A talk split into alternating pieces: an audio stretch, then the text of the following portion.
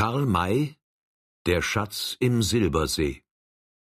Folge 28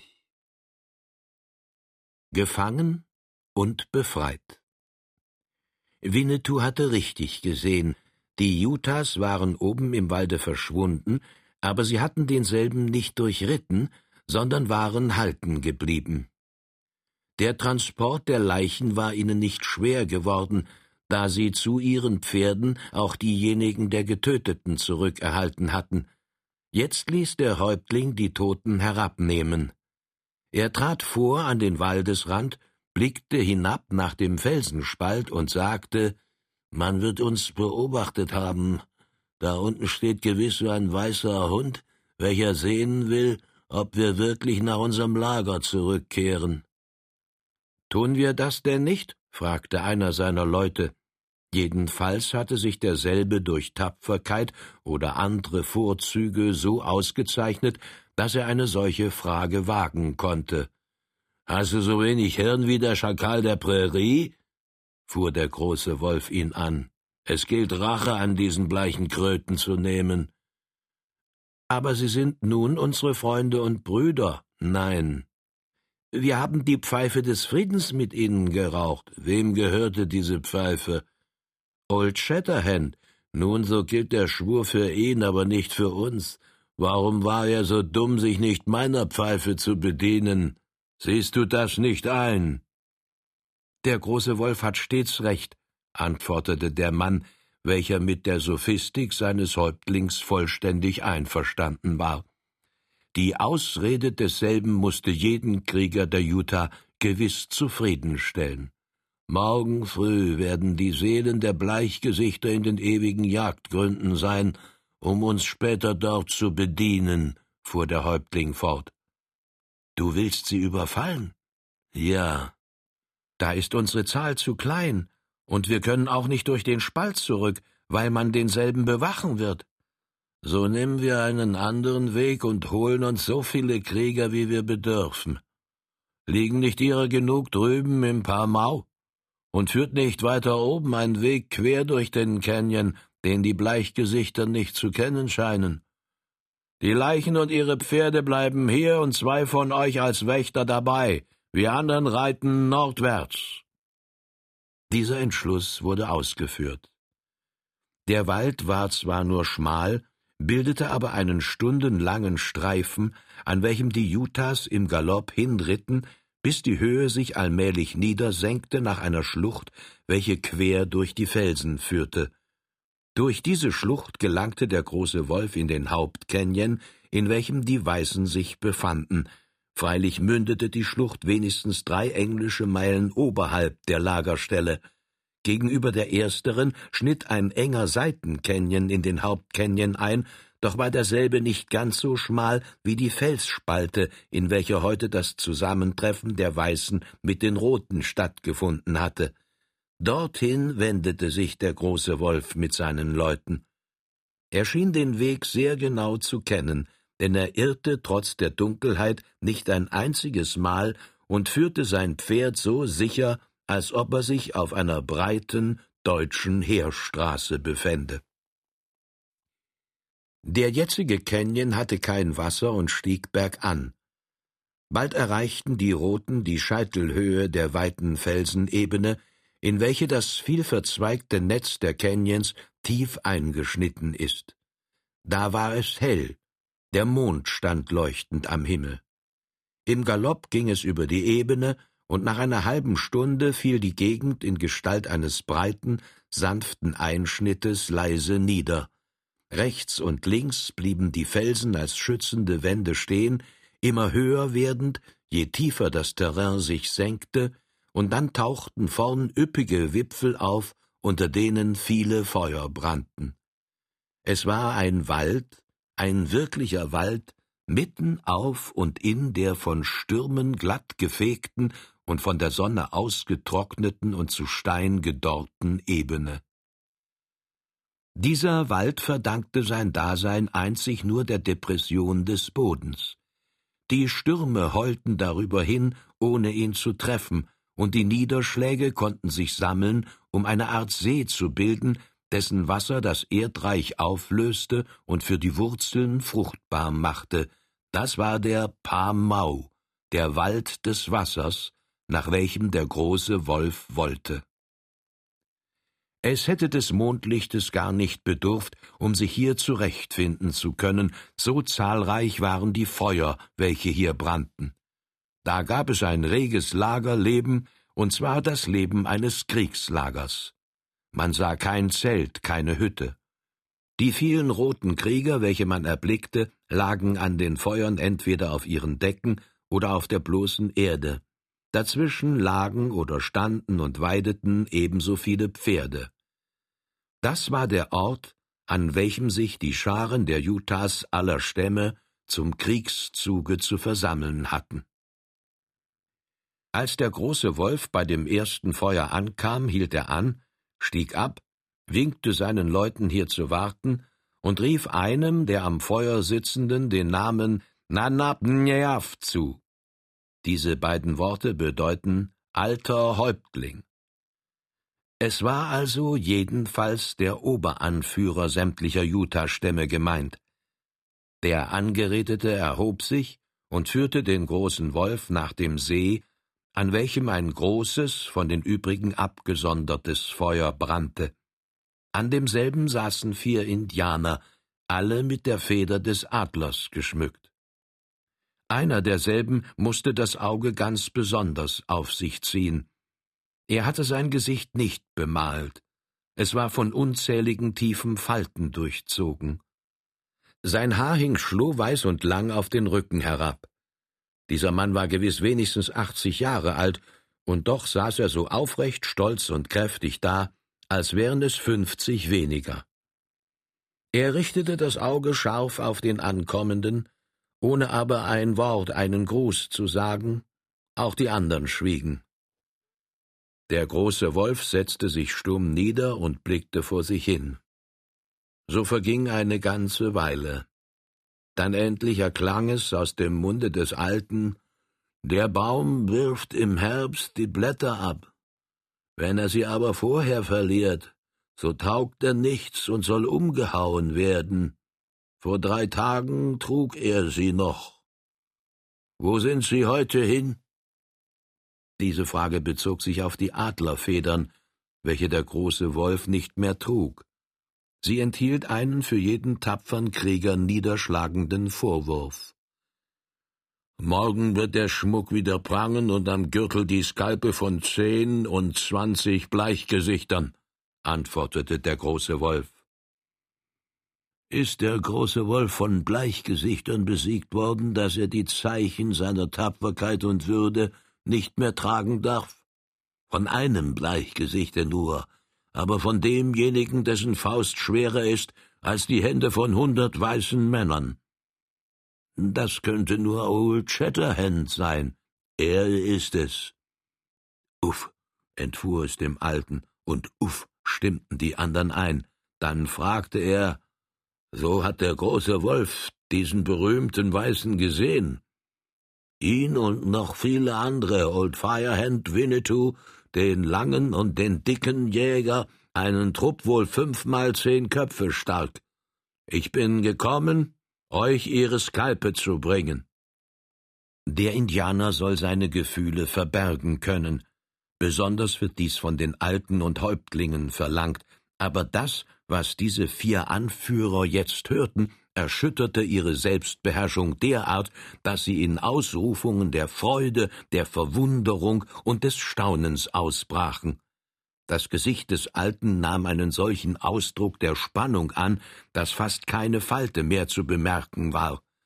Der große Wolf mag erzählen, forderte er den Genannten auf. Dieser kam der Aufforderung nach. Sein Bericht war nicht mit der Wahrheit übereinstimmend, er war bemüht, sich und sein Tun in ein gutes Licht zu stellen. Die andern saßen regungslos und hörten dem Erzähler mit größter Aufmerksamkeit zu. Als er geendet hatte, fragte der älteste der Häuptlinge Und was will der große Wolf jetzt tun? Du wirst mir noch fünfzig Krieger geben, mit denen ich diese Hunde überfalle. Ihre Skalpe müssen noch vor der Morgenröte an unseren Gürteln hangen. Die Falten des Alten kamen wieder zum Vorschein, seine Brauen zogen sich zusammen, und seine Adlernase schien doppelt so dünn und scharf zu werden. Noch vor der Morgenröte? fragte er. Sind das Worte eines roten Kriegers? Die Bleichgesichter haben uns überfallen, beraubt und unsere Männer getötet. Jetzt ziehen sie mit Macht heran, unser Blut zu vergießen und rufen auch die Scharen der Navajos herbei. Sie haben es auf unseren Untergang abgesehen. Und nun der große Geist die berühmtesten und vornehmsten von ihnen in unsere Hände gegeben hat, sollen sie schnell und schmerzlos sterben wie ein Kind im Arme der Mutter? Was sagen meine roten Brüder zu diesen Worten des großen Wolfes? Die Weißen müssen an den Marterpfahl, antwortete der eine Häuptling. Wir müssen sie lebendig fangen, meinte der zweite. Je berühmter sie sind, desto größer sollen ihre Qualen sein, fügte der dritte hinzu. Meine Brüder haben gut gesprochen, lobte der Alte. Wir werden diese Hunde lebendig ergreifen. Der alte Häuptling mag bedenken, welche Männer unter ihnen sind, warnte der große Wolf. Old Shatterhand drückt den Kopf eines Büffels nieder, und Old Firehand ist nicht schwächer. In ihren Waffen stecken alle bösen Geister. Und Winnetou ist ein großer Krieger, aber ein Apache, fiel der Alte zornig ein. Gehören die Navajos, welche gegen uns heranziehen, etwa nicht zu den Apachen? Er ist unser Todfeind und soll mehr gemartert werden als die Bleichgesichter. Ich weiß, welche Kräfte und Geschicklichkeiten diesen berühmten Bleichgesichtern gegeben sind, aber wir haben Krieger genug, sie zu erdrücken. Du hast das erste Recht zur Rache und sollst also der Anführer sein. Ich gebe dir dreihundert Krieger mit, und du wirst mir die Bleichgesichter lebendig bringen. Darf ich dann, wenn sie an den Marterpfahl gebunden werden, die Skalpe von Old Firehand, Old Shatterhand und Winnetou nehmen? Sie gehören dir, aber nur dann, wenn kein Weißer vorher getötet wird. Der vorzeitige Tod eines jeden bringt uns um die Wonne, ihre Qualen sehen zu können. Du hast bereits fünfzig Männer bei dir, da kommen auf jeden Weißen sieben rote. Wenn ihr euch gut anschleicht, so muss es euch gelingen, sie zu umschlingen und zu binden, bevor sie recht erwachen. Nehmt genug Riemen mit. Jetzt komm, ich werde wählen, wer dich begleiten soll. Die Zurückbleibenden werden sich grämen, aber sie sollen dafür die Vordersten an den Marterpfählen sein. Sie standen auf und machten einen Rundgang von Feuer zu Feuer, um die Auserwählten zu bestimmen. Bald waren dreihundert Mann beisammen und außerdem noch fünfzig zur Bewachung der Pferde, welche ja nicht ganz bis hin zu den Weißen mitgenommen werden konnten. Der große Wolf erklärte diesen Leuten, um was es sich handelte, beschrieb ihnen die Situation genau und setzte ihnen dann seinen Angriffsplan auseinander. Dann stiegen die Roten auf und begannen, ihren für die Weißen so verhängnisvoll sein sollenden Ritt. Die Namen Old Firehand, Old Shatterhand und Winnetou klangen in aller Ohren. Welch ein Ruhm, solche Helden gefangen und an den Marterpfahl gebracht zu haben. Es ging genau denselben Weg zurück, den der große Wolf gekommen war, doch nur bis in den Hauptcanyon. Dort stieg man ab, um die Pferde unter dem Schutze der fünfzig zurückzulassen. Bei der gegebenen Übermacht konnte das Unternehmen fast völlig gefahrlos genannt werden, dennoch war das Gelingen nicht zu garantieren, und zwar in Rücksicht auf die Pferde. Der große Wolf wusste nur zu gut, dass die Pferde der Weißen einen anschleichenden Roten leicht mit der Witterung nehmen. Bei einer Schar von dreihundert Indianern war anzunehmen, dass die Pferde die Annäherung derselben durch große Unruhe und lautes Schnauben verraten würden. Was war dagegen zu tun? Der Häuptling sprach diese Frage nicht leise für sich aus, sondern laut, so dass es die Umstehenden hörten. Da bückte sich einer derselben nieder, riß eine Pflanze aus, hielt sie ihm hin und sagte Hier ist ein sicheres Mittel, den Geruch irrezuführen. Der Häuptling erkannte die Pflanze an dem Dufte derselben, es war Salbei. Es gibt im fernen Westen Strecken, viele Quadratmeilen groß, welche ganz mit Salbei bedeckt sind. Auch in diesem Canyon, dessen Grund die Sonne erreichen konnte, stand die Pflanze in Massen. Der Rat war gut und wurde sofort befolgt. Die Roten rieben ihre Hände und Kleider mit Salbei ein. Das gab einen so starken Duft, dass alle Hoffnung auf die Täuschung der Pferde vorhanden war. Außerdem bemerkte der große Wolf, dass der geringe Luftzug, welchen es gab, von abwärts heraufkam, also den Roten zugunsten. Diese hatten sich in Anbetracht ihrer numerischen Überlegenheit nicht mit Schießgewehren, sondern nur mit den Messern bewaffnet. Es galt, die Weißen so zu überrumpeln und zusammenzudrücken, dass es zu gar keinem Kampfe kommen konnte. Nun wurde der Weitermarsch zu Fuße angetreten, ein Weg von drei englischen Meilen. Zunächst konnte man rüstig vorwärts schreiten, aber als zwei Meilen zurückgelegt waren, galt es vorsichtiger zu sein. Erst jetzt kam dem Häuptling der Gedanke, dass die Weißen aus Vorsicht ihr Lager an einem andern Orte aufgeschlagen haben könnten. Er wurde durch denselben in eine fast fieberhafte Unruhe versetzt. Weiter ging es und weiter, leise und schlangengleich. Sechshundert Füße, und doch war nicht das mindeste Geräusch zu vernehmen, kein Steinchen wurde von seinem Orte bewegt, kein Zweig geknickt. Da da blieb der voranschleichende Wolf stehen. Er sah das Wachtfeuer brennen. Es war gerade die Zeit, in welcher Old Firehand die Posten revidierte. Der Häuptling hatte am Tage gesehen, dass ein solcher Ober und ein anderer unterhalb aufgestellt worden war. Diese Wächter standen jedenfalls jetzt noch. Sie waren es, welche zuerst unschädlich gemacht werden mussten. Er gebot leise Halt und bedeutete nur zweien, ihm zu folgen. Sich auf die Erde legend, krochen sie weiter. Bald kamen sie zu dem oberen Posten. Er sah Old Firehand nach, der ihn soeben verlassen hatte, und kehrte den Roten den Rücken zu. Plötzlich legten sich zwei Hände um seinen Hals, und vier andere ergriffen ihn an den Armen und Beinen.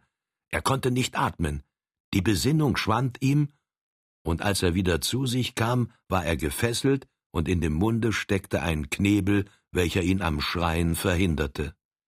Neben ihm saß ein Indianer, welcher ihm die Spitze seines Messers auf die Brust gesetzt hielt.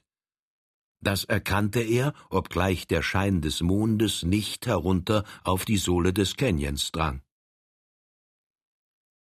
Inzwischen war das Feuer verlöscht und der Häuptling hatte abermals zwei Krieger zu sich beordert.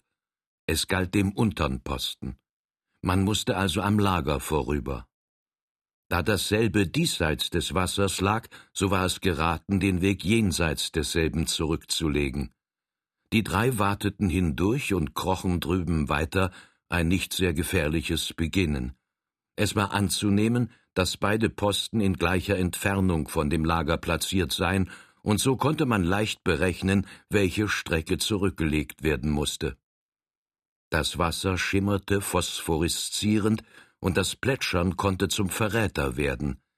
Darum krochen die Roten noch eine Strecke weiter, gingen dann hinüber, legten sich wieder nieder und schoben sich dann auf Händen und Füßen wieder aufwärts. Nicht lange, so sahen sie den Posten. Er stand sechs Schritte von ihnen, das Gesicht zur Seite gekehrt. Noch eine kurze Minute, ein Sprung, ein leises kurzes Stampfen, und auch er war überwältigt. Die zwei Roten blieben bei ihm zurück, und der große Wolf ging allein über das Wasser, um nun den Hauptschlag auszuführen. Die Pferde standen in zwei Gruppen zwischen dem Lager und den beiden Posten. Sie hatten sich bis jetzt vollständig ruhig verhalten, es war aber nicht anzunehmen, dass dies auch fernerhin geschehen werde. Sie mussten, falls die Indianer nahe an ihnen vorüberkamen, trotz des Salbeigeruchs Verdacht schöpfen. Darum hielt der große Wolf es für geraten, seine Leute auch über das Wasser gehen zu lassen. Dies geschah mit wirklich meisterhafter Geräuschlosigkeit. Drüben angekommen, legten sich alle nieder, um die Strecke von hundert Schritten kriechend zurückzulegen, bis sie sich dem Lager gegenüber befanden. Die größte Schwierigkeit dabei lag in der Überwindung des Umstandes, dass sich so viele Menschen auf engem Raum zusammengedrängt bewegen mussten, und zwar vollständig unhörbar. Als sie nun nebeneinander lagen, den Menschen und Pferden gegenüber, begannen die letzteren doch unruhig zu werden. Es galt, schnell zu handeln. Von einem leisen Überschreiten des Wassers konnte keine Rede sein. Vorwärts! Erklang die unterdrückte und doch von allen Roten vernehmbare Stimme des großen Wolfes. Das Flüsschen wurde schnell übersprungen. Keiner der Weißen war noch wach, sie lagen alle im ersten Schlafe. Die nun folgende Szene ist nicht zu beschreiben. Die Bleichgesichter lagen nahe beieinander, so dass die dreihundert Indianer gar nicht Raum für ihre Bewegungen hatten. Ihrer fünf und sechs und noch mehr warfen sich auf einen Weißen, rissen ihn empor und schleuderten den Schlaftrunkenen, den hinter ihnen Stehenden zu, um augenblicklich einen zweiten, dann dritten und vierten zu erfassen. Das kam über die Schlafenden so schnell, dass sie sich in der Gewalt der Indianer befanden, ehe sie nur recht wach geworden waren. Und ganz entgegengesetzt dem Brauche der Indianer, jeden Angriff mit einem Kriegsgeheule zu begleiten, arbeiteten diese Utah fast vollständig lautlos, und erst dann, als die Weißen laut wurden, erhoben auch sie ihr gellendes Geschrei, welches weithin durch die Nacht erklang und von den Wänden des Canyons vervielfältigt zurückgeworfen wurde. Dabei gab es ein Gewühle von Körpern, Armen und Beinen, welche in der Finsternis nicht voneinander zu unterscheiden waren. Nur drei einzelne Gruppen waren trotz der Dunkelheit einigermaßen zu erkennen, drei Gruppen, welche nicht weit voneinander entfernt sich hart an der Felsenwand bewegten. Die Mittelpunkte derselben waren Old Firehand, Old Shatterhand und Winnetou, welche infolge ihrer großen Geistesgegenwart und Erfahrenheit nicht in der Weise wie die anderen hatten überrumpelt werden können. Sie waren aufgesprungen, und hatten mit dem Rücken gegen die Felswand Deckung gesucht. Nun verteidigten sie sich mit den Messern und Revolvern gegen die übermächtigen Feinde, welche sich ihrer Klingen nicht bedienen durften, weil die Weißen lebendig gefangen werden sollten.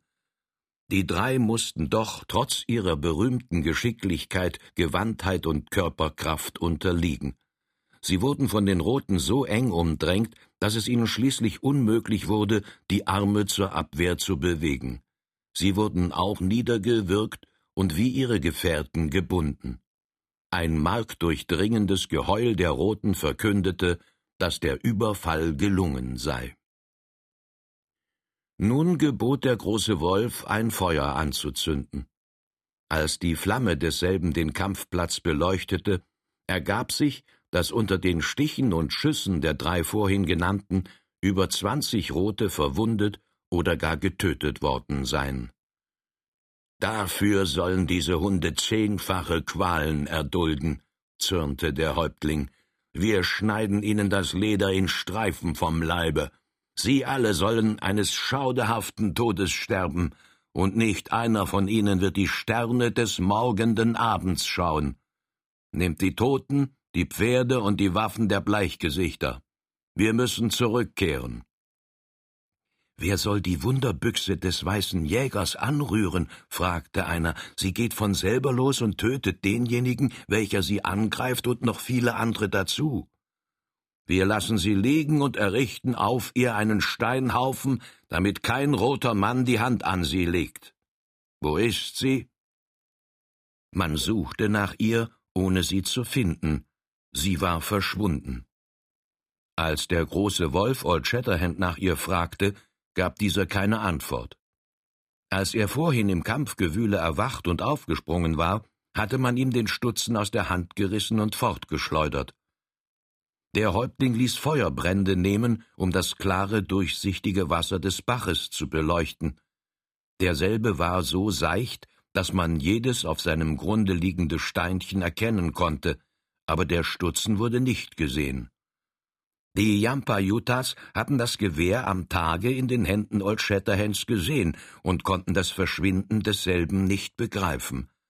Vielleicht lag es in der Felsenspalte. Man untersuchte diese eine weite Strecke hinein, natürlich mit Hilfe von Bränden, doch auch vergeblich. Die Folge war, dass selbst diejenigen Roten, welche bisher noch gezweifelt hatten, dass das Gewehr Old Shatterhands übernatürliche Eigenschaften besitze, sich jetzt der Meinung der anderen anschlossen. Die Zauberbüchse konnte, solange man hier verweilte, ihre unbegreiflichen Kräfte zur Geltung bringen, darum gebot der große Wolf, welchem es selbst unheimlich wurde, Bindet die Gefangenen an die Pferde und dann fort von hier.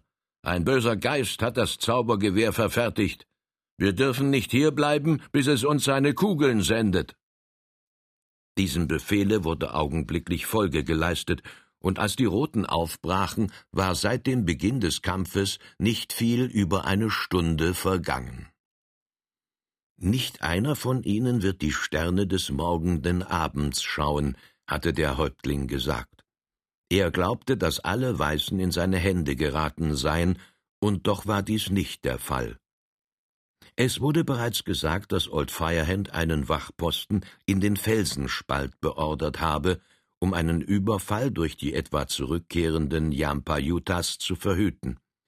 Dieser Posten war Droll, welcher erst nach zwei Stunden abgelöst werden sollte.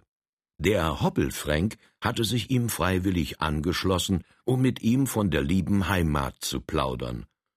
Sie saßen, natürlich mit allen ihren Waffen versehen, in tiefer Finsternis unterhielten sich flüsternd und lauschten zuweilen in den Felsenriss zurück, ob sich dort etwas hören lasse.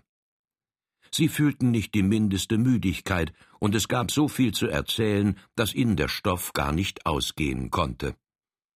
Da plötzlich hörten sie am Ausgange des Spaltes ein Geräusch, welches sehr geeignet war, ihre Aufmerksamkeit zu erregen. Horch, flüsterte Frank dem Vetter zu. Hast du was gehört? Ja, ich hab's gehört, antwortete die Tante ebenso leise. Was ist das gewesen? Es müssen mehrere von unseren Leuten aufgestanden sein. Nee, das ist es nicht. Das müssen viele, viele Menschen sein. Das ist ein Fußgestrampel von wenigstens zweihundert. Er hielt erschrocken inne, denn jetzt waren die Überfallenen erwacht und erhoben ihre Stimme. Donner ins Messer, das ist Kampf, fuhr der Hobbelfränk auf. Ich glaube, wir sind mächtenteils überfallen worden. Ja, überfallen sind wir worden, stimmte Droll bei. Das müsse rote Halunge sein, wenn's nötig ist. Der nächste Augenblick bewies, dass diese Vermutung die richtige war, denn es erscholl das Kampfgeheul der Indianer. Gott steh uns bei, sie sind's wirklich, rief Frank. Drauf auf se, komm rasch hinaus! Er ergriff den Arm Drolls, um ihn mit sich fortzuziehen, aber dieser wegen seiner Pfiffigkeit bekannte Jäger hielt ihn zurück und sagte vor Aufregung allerdings beinahe zitternd Bleib da, nicht so schnell hinaus. Wenn die Indianer jetzt bei Nacht einen Überfall unternehmen, so sind ihrer so viele beisammen, dass man so vorsichtig wie möglich zu sein hat. Wohl erst sehe, wie die Sache steht. Nachher wissen wir mehr, was wir zu machen haben. Wir müssen uns niederlegen und vorwärts kriechen. Dies taten sie Sie schoben sich an Händen und Füßen bis zum Ausgang hin.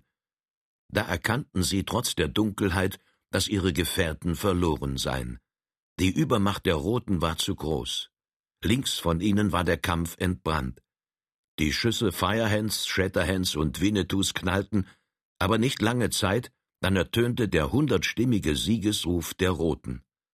Gerade vor dem Ausgange der Spalte war freie Bahn. Rasch hinter mir her und übers Wasser nüber, raunte Droll dem Vetter zu. Er kroch so schnell und vorsichtig wie möglich auf der Erde hin. Frank folgte ihm. Dabei berührte die Hand des Letzteren einen harten, langen Gegenstand. Dieses war ein Gewehr mit Kugelschloss. Old Shatterhands Henry Stutzen durchzuckte es ihn. Er nahm das Gewehr mit.